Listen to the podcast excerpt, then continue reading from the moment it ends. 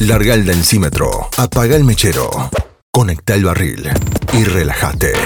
Este es el podcast de Birra, una amena comunidad que intercambia información, técnicas de elaboración y cuando puede, brinda por los resultados. Saca ese nerd que hay en vos, que acá empieza el podcast de Birra. En la barra, dos curiosos, Marcos Regoni y Hernán Castellani. Bienvenidas, bienvenidos, ¿cómo va? Comenzamos. Hola amigos cerveceros y amigas cerveceras, estamos en el nuevo episodio del podcast de Birra. Este ya es el episodio número 4 de la segunda temporada. Mi nombre es Marcos Ragoni y estoy aquí con Hernán Castellani. Hola Hernán. Hola Marcos, un saludo para todos. Bueno, nuevamente un episodio más. En este Marquitos, vos nos vas a dar un poquito de cátedra. Siempre tenemos diferentes roles. Y acá eh, vos tenés un montón de tela para cortar. Eh, vamos a hablar de agua. Es un tema que para los que nos conocen nos interesa muchísimo. Y para que puntualmente lo siga Marquitos, sabe que tiene un doctorado al respecto. así que voy a tratar de, interrogarlo de manera, de manera eficaz para sacarle la mayor cantidad de data posible. Marquitos, ¿te parece si eh, hacemos un resumen de lo que fue el primer capítulo con las cosas que considerás más importantes para el tratamiento de agua y de lleno nos vamos a lo que queremos hablar hoy? Dale, dale, perfecto. Sí, les recuerdo que estamos hablando del capítulo 1, 2 o 3, no más que eso, de la primera temporada. Ahí hablamos algo sobre agua y por ahí está un poco más desarrollado todo. Para no repetirnos, vamos a hacer un, pequeño punteo de, algunas de las cosas, de los parámetros que nos interesa tener en cuenta a la hora de evaluar nuestra agua. Como siempre digo, nosotros el, agua como materia prima eh, no va a ser lo mismo un agua con mucha mineralización, muy cargada de cosas, que un agua con menos mineralización e incluso dentro de esos parámetros con los distintos analitos y distintas eh, mediciones. Así que es muy importante saber qué tiene nuestra agua, porque nos lo provee, nos lo da el proveedor de agua que tengamos o porque hacemos hacer un análisis físico-químico, pero nosotros yo diría que como parámetros principales que tenemos que tener en cuenta vendrían a ser la alcalinidad, la dureza, el pH, eh, calcio, magnesio, sulfato, cloruro y sodio. Y a todo esto, que vendría a ser una especie de la suma de todo esto, eh, es muy importante tener una idea de cuáles son los sólidos disueltos totales. Rápidamente, la alcalinidad se refiere a compuestos de lo que serían las especies del carbono, carbonato, bicarbonato, ácido carbónico, y eso eh, lo que, la influencia que tiene es más que nada en establecer el pH en la maceración. ¿sí? Esa alcalinidad actúa como un buffer, es decir, resiste la baja de pH, ¿sí? hace que toda la acidez titulable de la malta, más la acidez que se produce por los calcios y el calcio y magnesio con los fosfatos, va a bajar menos el pH que en otro caso y esto es muy importante porque pensemos que nosotros necesitamos un pH bastante bajo en la maceración. Entonces la alcalinidad se opone a eso. La dureza, la dureza es solamente calcio y magnesio, ¿sí? La dureza a veces uno la escucha referida eh, como dureza a que un agua es muy mineralizada. Es, básicamente es un error conceptual pero que por ahí uno lo, lo, escucha, incluso hasta lo dice, que el agua muy dura porque tiene muchos minerales. Bueno, no, es solamente calcio y magnesio. El calcio y magnesio en la maceración producen, bajan un poquito el pH porque precipitan con los fosfatos de la malta y en ese proceso liberan acidez, digamos, liberan protones. Y después, bueno, nada, todos sabemos que el calcio sobre todo tiene millones de funciones dentro de todo el proceso de producción, desde precipitación y coagulación de proteínas, eh, cofactor de un montón de enzimas, fundamental para que funcione la levadura, fundamental para que flocule la levadura, bueno, un montón de cosas. Después, eh, sulfatos y cloruros, ¿sí? Es sabido que el sulfato es un, un ion que favorece la percepción del amargor, no crea amargor, no es que es amargo, sino que favorece la percepción del mismo amargor que nosotros tenemos. Y el cloruro favorece la percepción más del dulzor de la malta. Tengamos en cuenta que la relación entre el sulfato y el cloruro va a ser importante. Si está a favor del sulfato, va a ser más para. va a colaborar con el balance de una cerveza hacia el amargor, una cerveza más seca o más amarga. Y si está eh, a favor del cloruro, al revés, hacia una cerveza más maltosa. Pero, por supuesto, la relación no me dice todo. Necesito que necesito saber la cantidad de sulfato y de cloruro, no es lo mismo una relación 1 a 1 de 30 y 30 que de 300 y 300. Y después nuestro amigo el polémico sodio, que eh, como saben realza muchísimo todos los sabores hasta parecer salado, ¿sí? lo mismo que hace en, en las comidas como sal de mesa, y que ahí, dependiendo de cervecero o cervecera que esté laburando, y de sus gustos y del estilo que estemos haciendo, puede ser gente como mi amigo Hernán Castellani, que si ve un número de dos cifras de sodio ya empieza a sufrir, o gente como yo, que dependiendo del estilo me van con cantidades de sodio que a, Hernán le parecen obscenas. ¿No es cierto, Hernán? Sí, sí, eso ya es nuestro, nuestro debate en donde yo me retorcía por ciertos valores eh, que para vos eran tolerables. Depende mucho el estilo, depende mucho que busques, depende mucho hasta dónde está tu umbral acostumbrado, un montón de reacciones, pero déjame hacer esto. ¿Qué fue felicitaciones, felicitaciones, porque habiéndote con lo que te conozco. Ah, la síntesis. Eh, el esfuerzo que hiciste por sintetizar en unos minutos todo el capítulo pasado, no tengo nada más que decir felicitaciones hice un esfuerzo sobrehumano. Quería, quería agregar, pero dije no. Lo sé, no vamos lo, sé a lo sé y te conozco. La verdad que sí, eh, fue un excelente resumen sobre lo que ya hablamos. Eh, lo estaba buscando mientras tanto, el episodio 2, que de temporada 1, que llamamos aspectos relevantes para el tratamiento de agua. Ahí están mucho más desarrollados estos conceptos que tan bien y tan rápido y eficientemente nos acaba de resumir nuestro, nuestro gran locutor del podcast Ragoni. Me quedó por mencionar la importancia de los sólidos disueltos totales, ¿sí? Bien. Que para mí es fundamental porque es como la, suma de todo lo que hay adentro del agua. Entonces, nosotros ya partimos sabiendo del estilo de cerveza que queremos hacer y para así seguir con mi poder de síntesis recientemente adquirido, eh, bajos sólidos disueltos totales para cervezas con menos complejidad de sabores y aromas, para cervezas más tranquilas, por así decirlo, y a medida que vamos subiendo eso que podemos llamar, o que en, algunos, en alguna bibliografía se llama soporte mineral, vamos subiendo y va subiendo la complejidad de la cerveza. O sea que es un buen parámetro para decir, bueno, eh, este estilo de cerveza voy a tener que pensar por lo menos en sólidos disueltos totales de tanto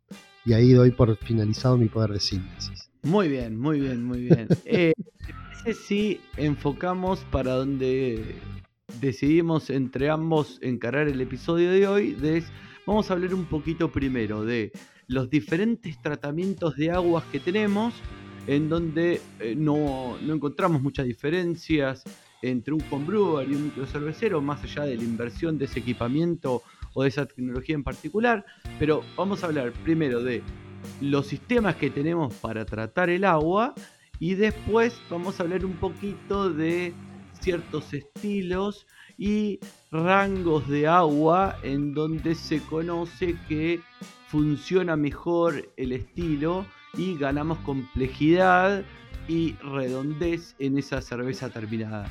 ¿Estás de acuerdo, Marcos? Totalmente, 100%. Eh, primero sobre el tema de los tratamientos. Bueno, eh, ustedes saben que antes que nada los, tratamientos más básicos para, para, el agua, primero es eh, sacarle el cloro si es agua de red.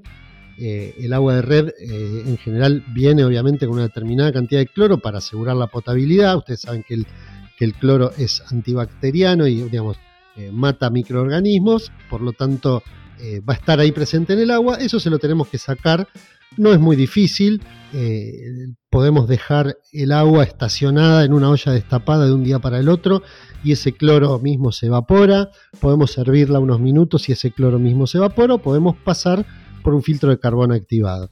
En todos estos casos me va a sacar el cloro, me va a dejar alguna pequeña cantidad dentro del agua, pero eso no es importante porque esa cantidad se va a ir durante el hervor y durante la maceración misma. Lo importante es que no llegue cloro al mosto que va a utilizar la levadura, no solo porque puede ser tóxico para la levadura si es muy alto, sino que además porque la levadura después lo utiliza y genera clorofenoles, genera que son aromas y sabores medicinales bastante, bastante desagradables y que son siempre considerados, por supuesto, sabores no deseados. Déjame meter una historia de esas que me gustan a mí en este caso, porque eh, viste que cada uno tiene diferentes umbrales de detección a ciertos deméritos yo creo que en base a cómo los produjo en su carrera de cervecero o cervecera. y yo tengo un umbral muy muy bajo, quiere decir que detecto en muy muy pequeñas proporciones el clorofenol. Y la historia es porque como homebrewer produje toneladas y toneladas de clorofenol por esto que vos acabás de decir recién. Sí. Yo siempre fui un homebrewer bastante activo, viviendo en Capital Federal, puntualmente en Caballito. El agua es bastante poco mineralizada, tengo que decir en este capítulo, porque claramente no puedo decir agua blanda. totalmente, totalmente, totalmente. El agua es muy buena, es súper blanda, pero explota en eh, concentración de cloro. Y eh, nunca tuve un filtro de carbono activado. Después sí lo incorporé, pero durante mucho tiempo no lo tenía y lo que hacía era hervir el agua el día anterior. Lo que pasa es que en verano muchas veces suben tanto la concentración que mi hervor no era suficiente o lo que me pasaba también era que cuando hacía doble cocción, que era algo muy a menudo en mis cocciones de homebrewer, eh, inclusive con un equipito de 50 litros tenía dos fermentadores de 60 y hacía doble cocciones, no llegaba a hervir el, agua para la segunda cocción. Con lo cual, el 99% ah. de mis cervezas, más, más marcadas en verano que en invierno, por esto que digo, eh, que levantaban un poco la concentración, inclusive me podés corregir Marquitos, pero a veces en verano eh, desinfectan las cañerías con cloramidas que, son un poco menos volátiles que eh, un hipoclorito, por ejemplo. Claro, las cloraminas son eh, compuestos que liberan cloro. Digamos que lo que hace es que lo libera más gradualmente. Entonces tiene cierta mayor efectividad y son más difíciles de sacarse encima. Esas sí no las sacas solo con un, con un eh, hervor. Lo que no estoy al tanto es si eso se usa, por lo menos en Argentina, no lo sé. Bueno, yo tenía entendido que en verano, cuando las temperaturas del agua de la, red son muy altas, las liberan un poco. La cuestión es que eh, mi cerveza estaba explotada en clorofenoles, al principio no podía detectarlo, después en todos los concursos aparecía ese defecto, lo empecé a entender, lo empecé a reconocer, hasta que hice la gran inversión de comprarme un cartucho con un filtro de carbón activado y ese problema desapareció por completo. Con lo cual, eh, mi recomendación va a que cuando puedan, el que no lo tiene, que vaya por el camino de un filtro de carbón activado, porque en algunos casos muy puntuales, cuando se lleva al extremo, como por ejemplo en el agua de Capital Federal, eh, un hervor o una dejadita de un día para el otro eh, no es suficiente. Incluso, Perdón, incluso tiene que ver también con la, reproducibilidad de todo eso, porque como decís vos, o sea, se le agrega, pero no siempre se le agrega lo mismo. Eh, eh, en, los proveedores de agua hacen determinados conteos y en función de eso la cantidad de cloro que, que agregan. Por lo tanto, vos, ah, no, pero a mí me funciona hervir 10 minutos y capaz que en un momento le agregan de mucho más cloro, como te pasaba vos en el verano, y terminas teniéndolo. En cambio, el filtro de carbono activado, vos sabes que te deja siempre lo mismo tenga mucho, tenga poco, te deja una cantidad muy pequeña que después se va con el resto del proceso. Bien, pero pasando de lo más básico que sería eliminar el cloro, eh, ¿cuáles son los tratamientos de agua que tenemos disponibles? Bueno, tratamientos nos referimos a eh, lo que yo llamo, esto es un invento mío, por ahí está muy mal, que es decir, el agua de preproceso. O sea, yo diría, eh, digamos, parto con un agua de preproceso, que sería la que sale de la canilla, y el agua eh, le hago algún tratamiento general, como sacarle el, el, cloro, como por ahí hervirla para reducirle la alcalinidad.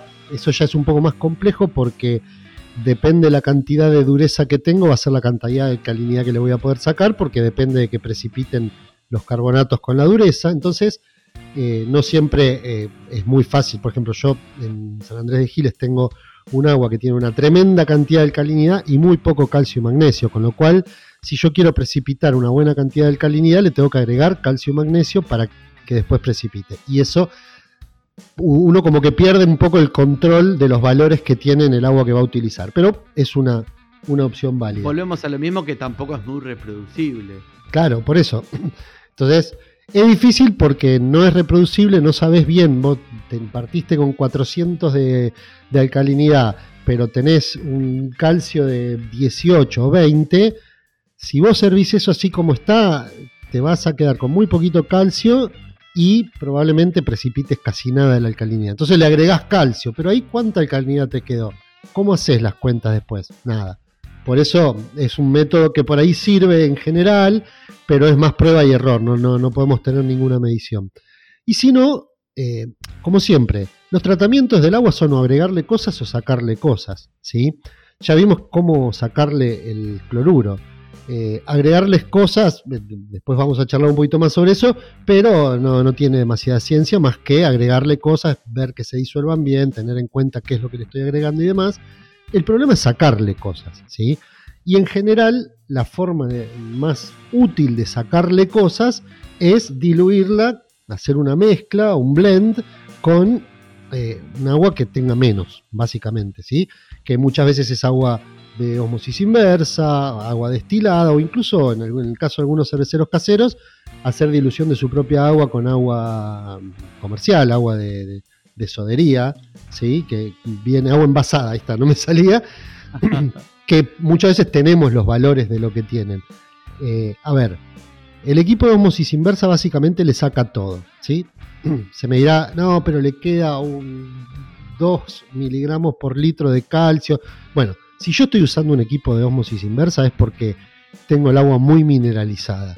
Con lo cual, si tengo el agua muy mineralizada, que me queden 2 miligramos por litro de calcio, no me interesa saberlo.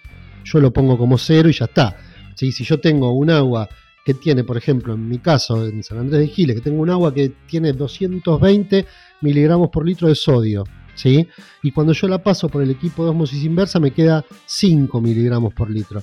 La verdad es que con, con los errores que uno tiene al medir los volúmenes, eh, con las variaciones que tiene la misma agua de un día para el otro, yo lo considero cero y ya está, no, mido el, no, mido el sodio en, en, el agua de osmosis. Entonces, lo que me sirve ahí es decir, bueno, ¿qué quiero bajar yo? Decido cuáles son los parámetros que quiero bajar más y una vez que lo decidí pienso qué dilución le tengo que hacer. Pero ojo, porque si yo digo, bueno, tengo 200 de sodio y 400 de alcalinidad. Y decidí que quiero bajar el sodio a 50, entonces hago una dilución del 25% de agua de red y 75% de agua de osmosis, tengo que tener en cuenta que también voy a bajar la alcalinidad a 50, que voy a bajar el sulfato, el cloruro, lo que sea, a un, a un 25% y así sucesivamente. Entonces después, ahí es donde yo digo, esta es mi agua de proceso, esta es mi agua que yo ahora tengo que tratar agregándole cosas. Muchas de esas son las que le saqué. Bien, perfecto. Déjame que te interrumpa para hacer un, un, una aclaración sobre esto porque me parece súper importante lo que acaba de decir. Claramente el, equipo de osmosis inversa baja eh, al 90, elimina el 99% de todas las sales que están dando vuelta. Es verdad que alguna elimina un poquito más que otra, pero es bastante parejo y nos deja una, un agua tendiendo a ser H2O pura, sin, sin sales, sin TDS, esos famosos sólidos disueltos totales en suspensión. Ahora, me tengo un montón de preguntas al respecto, pero vamos desde la más básica. ¿Cuándo decidirías vos o por qué razón decidirías en una, un supuesto agua implementar un equipo de osmosis? Bueno, principalmente porque tengo sólidos disueltos totales muy altos, ¿sí? Bien, Eh, pero es alto. Claro, bueno, todos conocemos ese grafiquito que, que hizo AJ Delange, después Brunwar, y no me acuerdo si lo modificó Palmer o no, que es el que está la alcalinidad en función de la dureza efectiva y que traza líneas de lo que sería la alcalinidad residual. No, importa si se acuerdan de ese gráfico, es un gráfico que me pone en determinados lugares, me marca los parámetros de, lo- de las ciudades cerveceras más importantes. ¿sí? Entonces sabemos que, no sé, Burton on Trent tenía una, dureza tremenda, con una alcalinidad relativamente alta. Múnich tenía una alcalinidad que está arriba de todo en ese gráfico. Bueno, ese gráfico va de la alcalinidad total de 0 a 280. ¿sí? Entonces, como parámetro para la producción de cerveza, 280 vendría a ser entre los valores más altos que hay en la bibliografía. Después lo charlamos cada uno en su cervecería, ¿no? Pero 280 miligramos por litro es como el valor más alto. Entonces, si yo tengo un agua, como pasa en la mayoría de los lugares de la provincia de Buenos Aires, acá en Argentina, eh, como pasa en gran parte del país y en gran parte de Latinoamérica donde se toman aguas del acuífero guaraní y demás, tenemos valores que están los más bajos por, ar- por- por arriba de 300. ¿sí? Con lo cual, si yo tengo un agua cuyo valor promedio de sólidos disueltos totales, ponele, sea arriba de, de 150 para arriba, ¿sí? yo ahí considero que es útil tener algo con que bajarle esa cantidad de sólidos disueltos totales. ¿sí? Después también obviamente va a influir si esos sólidos disueltos totales fueran solo de, sulfato y cloruro, por ahí no es tan necesario como si fueran casi todos de alcalinidad, como en el caso de la provincia de Buenos Aires. Entonces, en función de qué parámetros yo voy a tener que bajar, eh, pensemos que si yo tengo un agua con que siempre me viene con arriba de 300 miligramos por litro de, de sólidos disueltos totales, que me viene con arriba de 300 de alcalinidad, la verdad es que sin diluirla va a ser muy poco lo que yo pueda hacer eh, bien hecho. Por lo tanto, yo te diría, como parámetro principal y arriba de 150, ¿sí? Lo, yo ya estaría pensando en comprar un equipo de osmosis inversa. Por debajo de 100, no, pero sí, por ahí alguna vez, si soy cercero casero, voy a tener que, que- bajarle mm, un poquito más, pero ahí sí puedo diluirla con agua envasada. Y en el caso de los microcerveceros, la verdad es que creo que un equipo de osmosis inversa sería útil, no necesario a full, en casi cualquier cervecería. ¿sí? Excepto que me digas por ahí una cervecería en Capital Federal en Buenos Aires que, que a veces que hay lugares que tienen sólidos disueltos totales de 45. Bueno, Totalmente. yo te digo. Y te agrego un puntito más eh, a complementar con todo lo anterior, que me pasa de manera práctica en algunas cervecerías que asesoro, que quizá tienen un agua con un TDS bajo, con lo cual no tienen una alta carga de sales, pero hay un ion en particular que se dispara y me quita tomabilidad en la gran mayoría de las cervezas. Que puntualmente con lo que más me pasa es con sodio. Y trabajo en unas cuantas cervecerías, tengo algunas en la cabeza en zona oeste y otras en zona norte de Gran Buenos Aires, que tienen un agua relativamente baja en concentraciones de sulfato, de cloruros, de carbonatos, todos por debajo de 50 o 80 ppm, lo cual es un número bajo, pero me encuentro con 180, 200 o 220 ppm de sodio, por Sí, ejemplo. es muy común. Lo más común de las aguas de zona oeste, que esas conozco muy bien, eh, y demás de, la- lo que sería agua de pozo, aquellos lugares que toman agua superficial de río están exentos de esto. Lo más común es alta alcalinidad y sodios que pueden llegar a ser ridículos, de arriba de 300 y pico. Sodios que son, nada, un tema importante. Por eso también digo, no quiero decir un rango exclusivo, porque el rango va a depender de los sólidos disueltos totales, para digo el rango ante el cual yo pensaría en comprar un equipo de osmosis inversa o en buscar agua con, con la cual diluir el agua de red.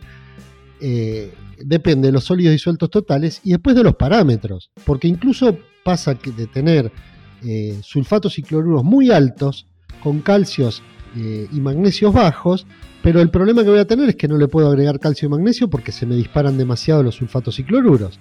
Entonces, de alguna manera, básicamente cada vez que yo tenga que pensar en sacarle algo al agua, y la mejor manera es buscar eh, diluirla con algo. ¿sí? Porque después existen por ahí, eh, yo a veces escuché, no, mi agua es muy dura, entonces eh, tengo un ablandador. La mayoría de los ablandadores que son por de intercambio iónico, lo que hacen es reemplazan calcio y magnesio por sodio. ¿sí?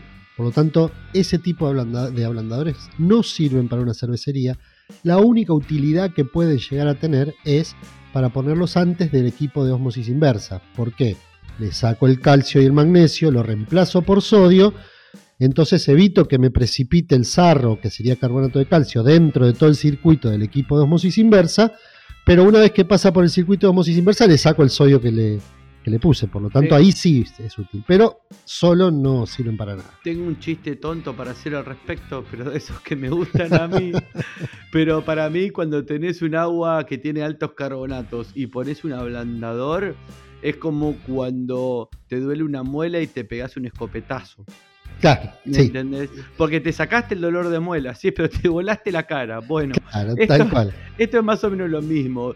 Eliminar los carbonatos del agua, agregando grandes cantidades de sodio a mi agua de proceso, es eh, tanto o más perjudicial que usar el agua tan carbo, tan dura, eh, no quería ser dura, tan mineralizada.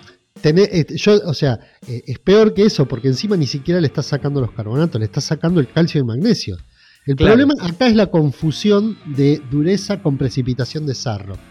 ¿sí? Eh, fuera del mundo cervecero, se, le se le dice que el agua es dura cuando precipita mucho sarro. Entonces tenés sarro en la pava del mate, en la flor de la ducha y demás.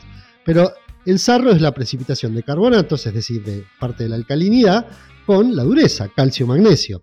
Para que haya sarro tiene que haber o mucha alcalinidad y se lleva toda la dureza, o mucha dureza y se lleva la alcalinidad.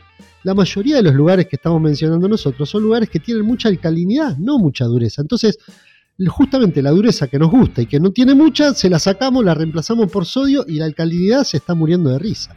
Así que es como decís vos, es pegarse un escopetazo para sacarse el dolor de muela. Me encantó, me encantó esa aclaración porque había cometido un error genial. Y lo último que tengo que decir, eh, si te parece, para, para, ir un cortecito y seguimos con, con aguas de, estilos, es que generalmente la mayor utilidad de un intercambio iónico, de un ablandador, como se dice más comúnmente, es previo a una osmosis inversa. Y creo que vos, vos me vos podés explicar mucho mejor que yo por qué se hace eso. Sí, sí, eso lo, había dicho, es que se hace para sacar el calcio y magnesio, porque el calcio y magnesio, como recién decía, se precipitan con los carbonatos, ¿sí? Y entonces vos pensás que en, dentro del equipo, si yo tengo mucho, mucha dureza, mucha alcalinidad, en algún momento, cuando yo pasa por el equipo de osmosis, hay una parte de todo eso que se concentra un montón, ¿sí? Justamente para poder sacar por el otro lado el agua que no tiene nada, se concentra en el agua de descarte. Todo eso que ya tenía mucha alcalinidad o tenía mucha dureza, y encima, se concentra, van a precipitar muchos carbonatos y me va a terminar arruinando los circuitos del, del mismo equipo de osmosis inversa. Entonces, le saco el calcio, lo reemplazo por sodio, que no precipita con los carbonatos, ¿sí? Y después ese mismo sodio se lo va a sacar el equipo de osmosis inversa. Y cuando salga el agua concentrada va a tener cantidades espantosas de sodio, el, agua de descarte, pero no, no me afecta a todo el circuito porque no precipita. Más claro imposible, Marquitos. ¿Te parece que vamos a nuestro locutor estrella, una tandita y seguimos? Perfecto, ya venimos. Cuando la charla se pone buena, es necesaria una segunda ronda. Invítala, escúchalos. Porque nuestra mejor birra es la que estamos por hacer y por tomar. Seguí escuchando el podcast de birra.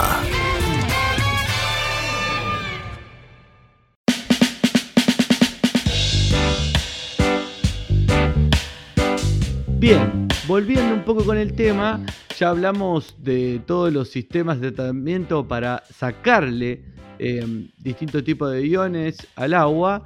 Ahora haceme un mega resumen, ya que te agarramos eh, con un poder de síntesis muy alto el día de hoy, Marquitos, de qué tenemos como opción para agregarle al agua. Bien. Como es obvio, la opción para agregarle cosas es simplemente echarle cosas adentro, ¿sí? Obviamente, como con algunas limitaciones. Las principales limitaciones son que cada vez que yo le agregue un ion, le voy a estar agregando su contraión en una sal. ¿sí?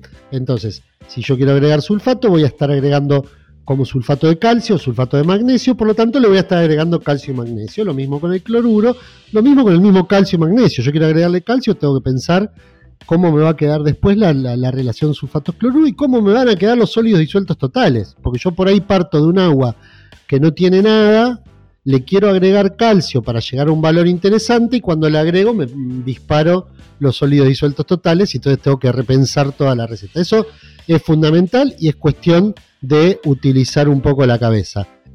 Por otro lado, y como muy importante a la hora que yo que voy a tener para agregar algo, es que ese algo que yo le agrego se lo tengo que disolver.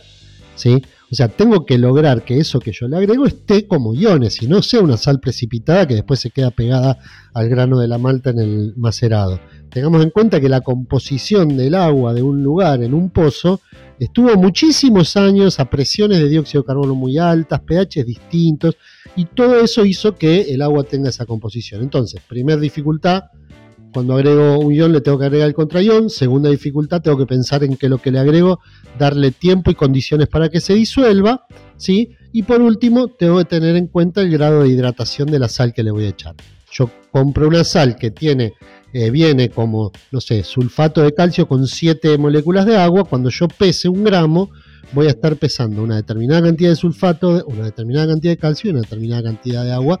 Eso lo tengo que tener en cuenta cuando lo peso y lo tengo que tener en cuenta cuando almaceno las sales que no me incorporen agua que después no sé cuánto incorporar. O sea, eso sería a la hora de agregarle agua, ¿sí? De agregarle algo al agua, las consideraciones más importantes. Y después, bueno, a nivel práctico, qué sé yo, como cervecero casero yo tengo un, fermentador de plástico de 60 litros donde preparo el agua y lo, recirculo con una bomba y le fui midiendo ¿sí? durante el tiempo que, de recirculado cuando le, agregaba sobre todo el sulfato de calcio que es de, las que se usan el más complicado de disolver eh, le, agrega, le, lo fui midiendo y a los 15 minutos de recirculado ya se me había disuelto todo lo que necesitaba después a mayores volúmenes, más eh, dinero voy a tener que invertir para poder hacer esa mezcla y que se me disuelva cuanto como corresponde. O lo puedo ir midiendo y por ahí le echo un poco de más porque sé que un porcentaje no se disuelve. Bien, y tengo una preguntón al respecto de eh, por qué estamos acostumbrados a agregar sales de calcio y no de magnesio. Porque generalmente lo más común es sulfato de calcio, cloruro de calcio, carbonato de calcio ¿Y por qué no es tan frecuente, si bien pasa, pero en mucho menor medida, que agreguemos carbonato, eh, perdón, eh, sí, sulfato de magnesio, cloruro de magnesio y demás? Bueno, en principio porque el calcio es muy raro que se me vaya muy alto. En cambio el magnesio, si me voy muy alto puedo tener un problema. Después, ahí incluso lo hemos charlado en algunos episodios acá, yo personalmente no le agrego magnesio al agua, pero hemos tenido testimonio en este mismo podcast de que agregándole magnesio al agua eh, percibían que mejoraban las fermentaciones.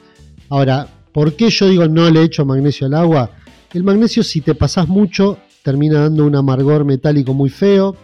El magnesio con el sulfato puede generar en personas un poco más sensibles, si tenés mucho magnesio y mucho sulfato, puede generar eh, malestares estomacales.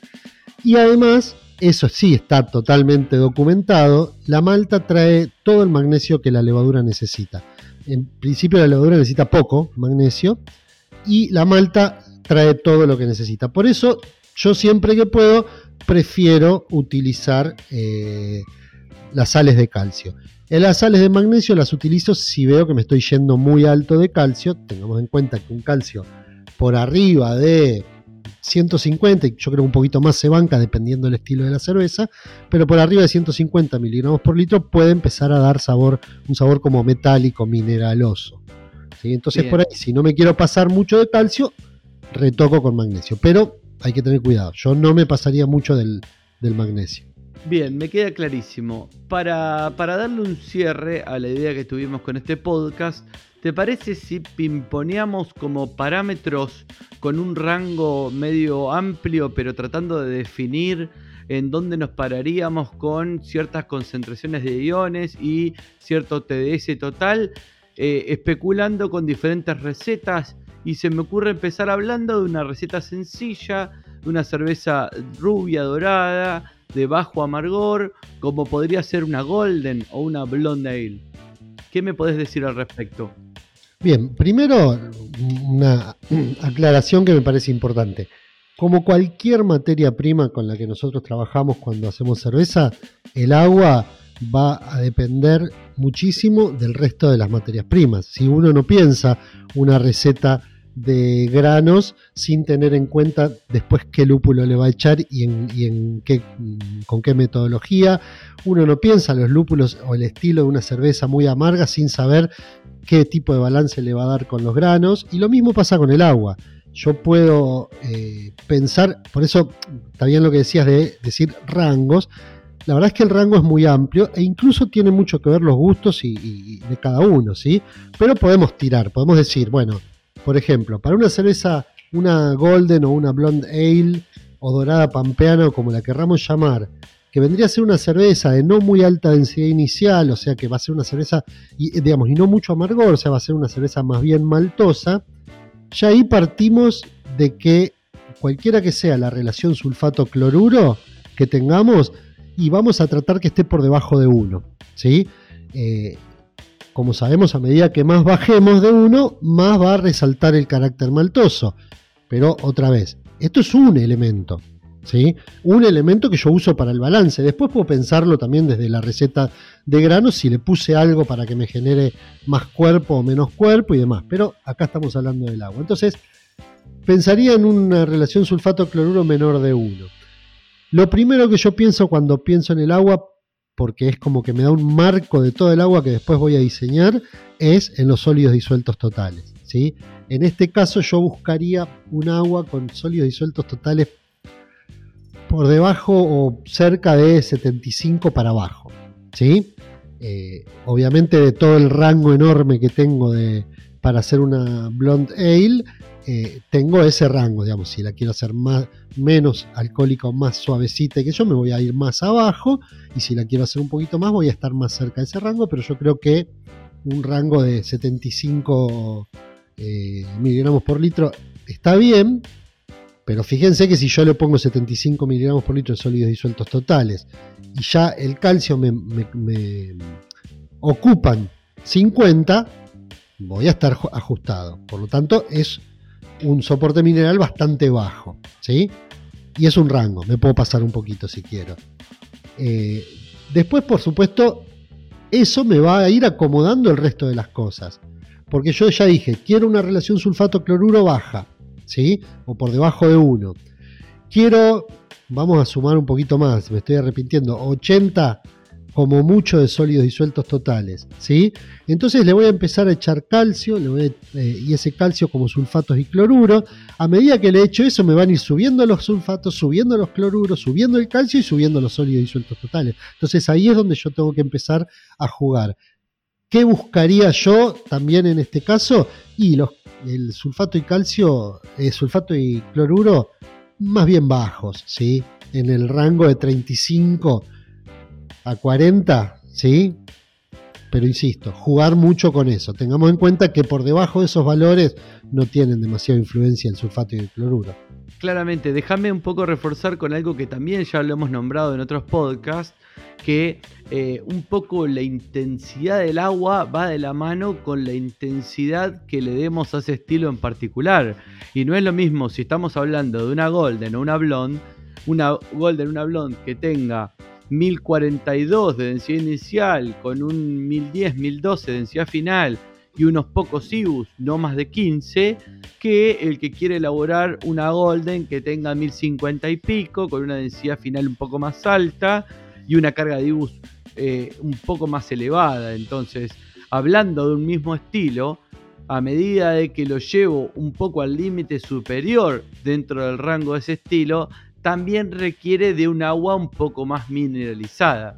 Entonces, eh, estos son valores de referencia para no hablar en el aire, pero ah, eh, un poco para reforzar lo que vos decías, depende mucho de cómo decidiste diseñar ese estilo en particular.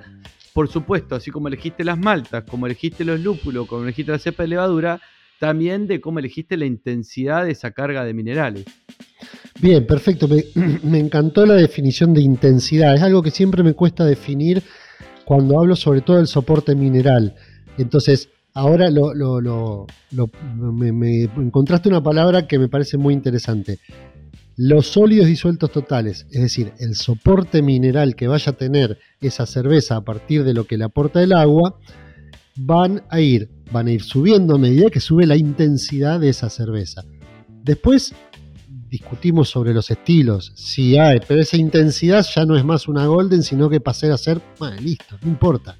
¿sí? Sí, sí, lo que sea. Pero en general, en una cerveza, cuanto más intensa la quieras vos, más va a ser necesario que tenga un soporte mineral. Yo me lo imagino como algo que aguante todo eso, como una buena eh, condimentación en, una, en, un guiso. Exactamente. Bien, ¿y vos qué te parece la, para la Golden? Eh, a mí me estoy totalmente de acuerdo en los planteos que vos hiciste. Me parece que eh, un agua relativamente poco mineralizada, tiendo a decir blanda todo el tiempo, eh, poco mineralizada, en mi cabeza alrededor de 50 ppm, no más de 50, 60 ppm de cada ion. Andarían bien sin pasarme eso de cloruros ni de sulfatos, ni hablar de pasarme de eso en sodio, carbonatos también, es una cerveza que eh, un agua eh, con, de bajos TDS le aumenta mucho la tomabilidad y por eso es conocido también como llevando al extremo de que el agua de Pilsen, los que hacen cervezas lagers ligeras, es extremadamente baja en todos los iones.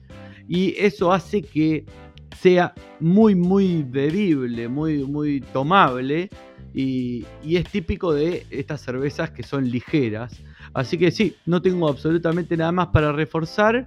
Y después depende mucho de la interpretación que, le dé cada cervecero o cervecera. Conozco gente que, por ejemplo, le gusta agregarle un buen porcentaje, 10, un 15% de melanoidina a una golden o una blonde.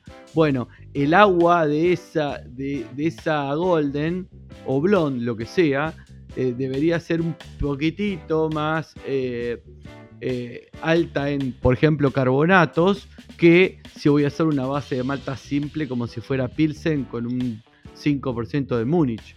Entonces, ahí ya nos metemos en las particularidades de cada uno. Y es un poco lo que te lo que decía con respecto a que el agua también va a depender del resto de las materias primas. La malta melanoidina es mucho más ácida, por lo tanto yo voy a necesitar algo de alcalinidad, porque si no se me va a ir el pH muy bajo. Y, entonces ahí ya le estoy aportando más mineralización. ¿sí? Exactamente. por supuesto que estos son parámetros muy generales que uno tiene que evaluarlo no solo en función de, la, cuenta del pH estimado que puede dar cualquier planilla, sino también en función de sus gustos. ¿sí? Por ejemplo, este estilo de cerveza sería una cerveza, una de las que más polémica nos generaría a nosotros dos si tuviéramos que hacerla por el sodio. Yo creo que en esta cerveza vos, si tiene más de 5%, 5 miligramos por, por litro de sodio, te empezás a comer los codos. No, no, no, no. Creo que a esta cerveza un poquito de sodio no le viene mal. No, no, tan bajo no. No me gustan las cervezas con bajo sodio, pero, pero más de 30 me haría ruido.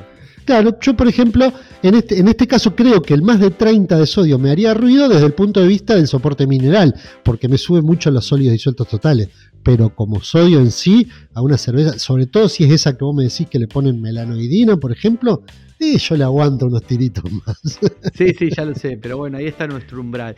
A ver, te cambio un poco la pelota y si nos vamos a un. Sigo con una cerveza de baja densidad inicial, Sigo con una cerveza de baja cantidad de isoalfácidos, acá IBUS, pero te la subo a mayor complejidad de maltas caramelo, como podría ser una Scottish o una Irish Red.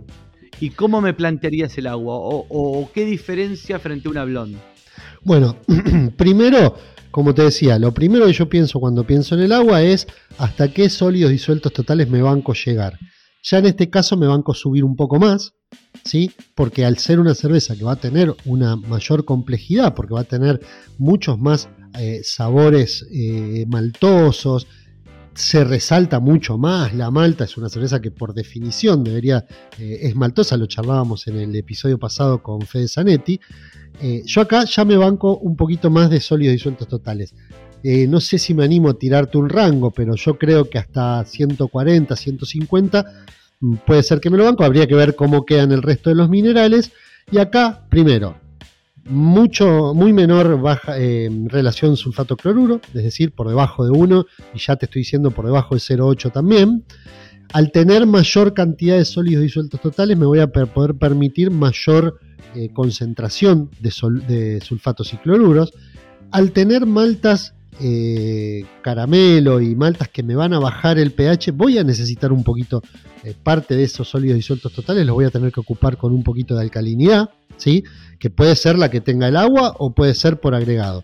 En el caso de necesitar agregar alcalinidad al agua, no me va a quedar otra opción que agregarla como bicarbonato de sodio, porque el carbonato de calcio es buenísimo, pero no se va a disolver en el agua o en el tiempo en el que tenemos macerado. Nos puede servir para agregar carbonatos en el hervor, que es durante, que por ahí está, no sé, como mínimo media hora hirviéndose, entonces un poquito más se va a disociar. Pero en el macerado no, puede llegar a tener algún aporte en el sabor a la mineralización, pero no se va a disolver como para bajarme, como para aportarme alcalinidad. Entonces decía, necesito algo más de alcalinidad para que no me baje demasiado el pH. Eh, necesito sulfatos y cloruros un poco más altos, ¿sí? Y necesito que la relación entre esos sulfatos y cloruros un poco más alto sea más baja, o sea, mucho más a favor del sulfato. Y eso. Del cloruro. Del, perdón, sí, del cloruro. Eh, sí. Y eso eh, ya de por sí me va a dejar seguramente un calcio por arriba de 75 miligramos por litro.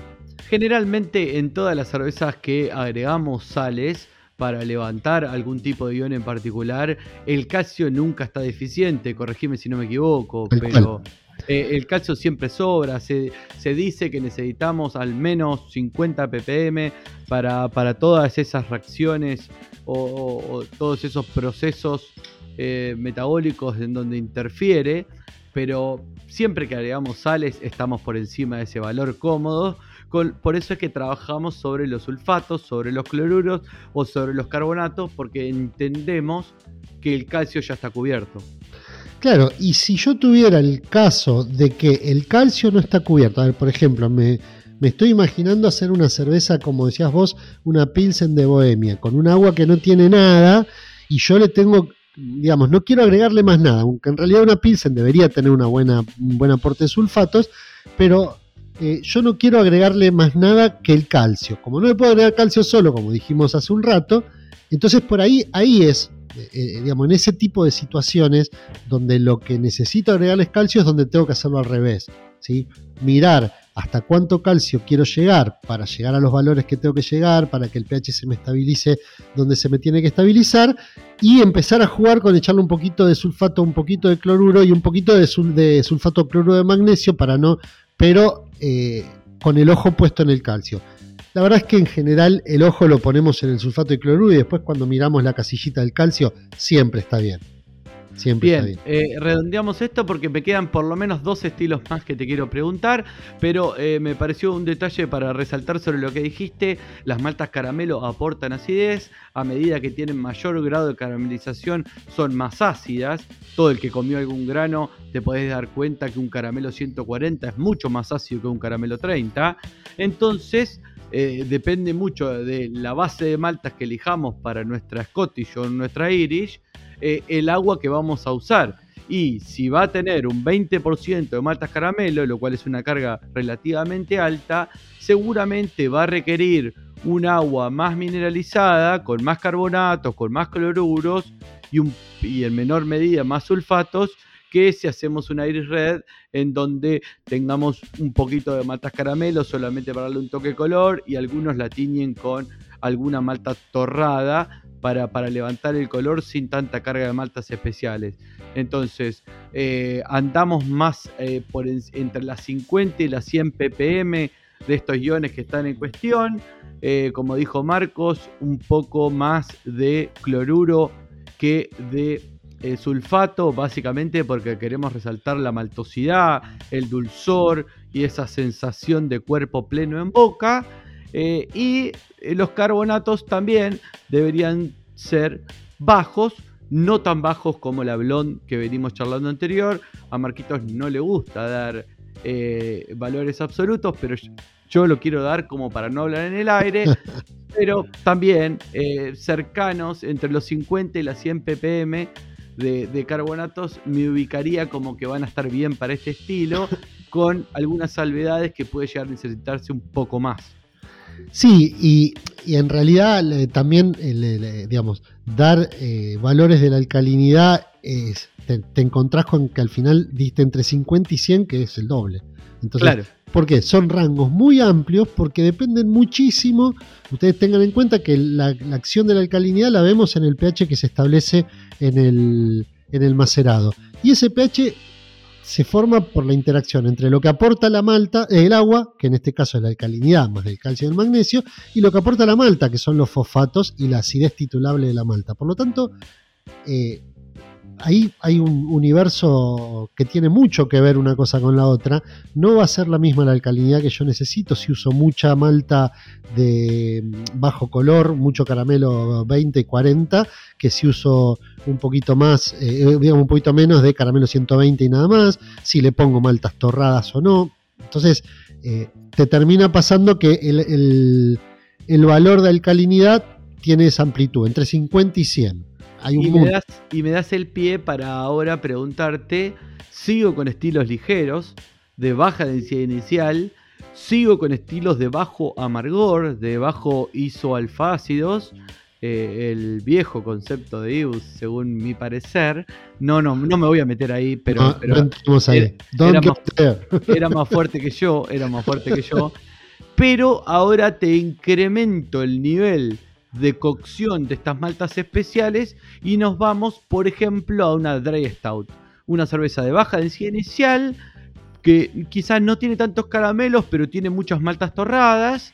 Eh, simple, ligera, fácil de tomar, pero a la vez un tanto compleja de desarrollar. ¿Cómo me plantearías el agua para una Dry Stout? Bien, eh, bueno, es como el vamos subiendo escalones. fíjate que acá vamos a hablar de una de una cerveza que podríamos decir que, además de toda la complejidad que tenía la anterior, que, fue subiendo desde la Golden hasta la Scottish, y ahora estamos con una Dry Stout, además de, esa, de, toda la complejidad que tenía la anterior, se le suma acá que el perfil, eh, que es muy importante para el estilo, el perfil de tostados, chocolate, café y todo eso. Y hay una cosa que yo siempre me pasa mucho con, con cervecerías, con cervezas negras básicamente, como una, una Rose Porter, una Dry Stout, cualquiera de estas, por ahí no llegando a la Imperial Stout, que a eso ya, todo el mundo lo tiene un poco más claro, que terminan pareciendo un café recalentado. ¿Sí? Totalmente. Tienen esa cosa, esa insipidez, que vos decís, y a ver, ¿detectás tostados? Sí. ¿Detectás alguna cosa chocolatosa? Sí. ¿Detectás, detectás eh, alguna otra cosa que, de las que tienen las maltas tostadas? Sí, lo detecto, pero parece un café recalentado. Para mí eso es indicativo clarísimo de poca mineralización del agua. ¿sí? En este caso, ahora sí yo me iría a eh, una mineralización, unos sólidos disueltos totales bastante más altos, ¿sí? por arriba de 180, digamos, pero el cielo es el límite porque, bueno, también el, rango de intensidad, gracias por el, término que, se me, que, aportaste, el rango de intensidad puede ser muy amplio en este tipo de cervezas. Y entonces, partimos de eso, sólidos disueltos totales bastante más altos, ¿sí? Partimos de que estas son cervezas eh, que en general no queremos que se resalte mucho el amargor porque me, choca y me tapa con el aporte de las maltas tostadas, pero por otro lado necesitamos que tenga un amargor para eh, nada, para que contrapese un poquito todo eso. Por lo tanto, en estas yo buscaría una relación sulfato-cloruro por ahí más parecida a 1, ¿sí? Y si me tengo que mover, porque cuando empiezo a agregar se me va, prefiero moverme para abajo, ¿sí? Que sea más para el lado de la maltosidad.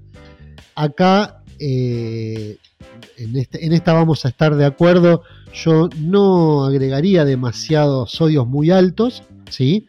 Porque en la acidez de la malta con el, con el sodio y eso me, lo hace medio me lo hace medio chocante, pero sí tiene que tener, no puede tener 5 de sodio porque necesito que todos esos sabores se vean como picos. Yo estoy haciendo el dibujito con la mano acá que nadie ve, pero imagínenselo, necesito que sean como picos, que todos esos sabores sean distinguibles, que estén bien soportados, por eso las altas eh, sólidos disueltos totales, y que se puedan detectar claros y, lindos en el paladar y que no sea esa cosa chata que termino que yo defino como un café recalentado. Este Exactamente. Para mí el, ejemplo del café recalentado es perfecto y va de la mano con una Pilsen con agua dura, una Dry Stout con agua muy blanda.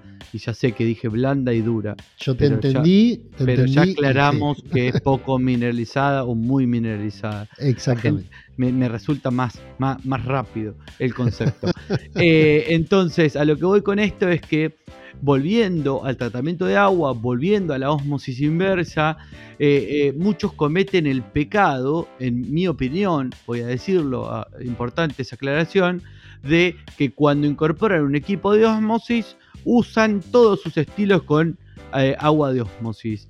Y si bien ya hemos discutido más de una vez que para una cerveza ligera, dorada, inclusive para una cerveza lupulada, el agua debería ser lo menos mineralizada posible para que tenga alta tomabilidad, para este tipo de cervezas, en donde el torrado tiene ese sabor agrio, que es la suma de ácido más amargo, en donde requiero de más mineralización para tener más alcalinidad, para contrarrestar la acidez de esas maltas, el agua muy poco mineralizada es un gran pecado, es un, es un pecado en cuanto a la redondez, al balance y a la tomabilidad que tenga nuestra cerveza. Entonces, por más que tengan osmosis inversa, por más que tengan un agua muy mineralizada de base, eh, estos son los estilos en donde requiere darle mayor predominancia al agua con una alta carga de sales.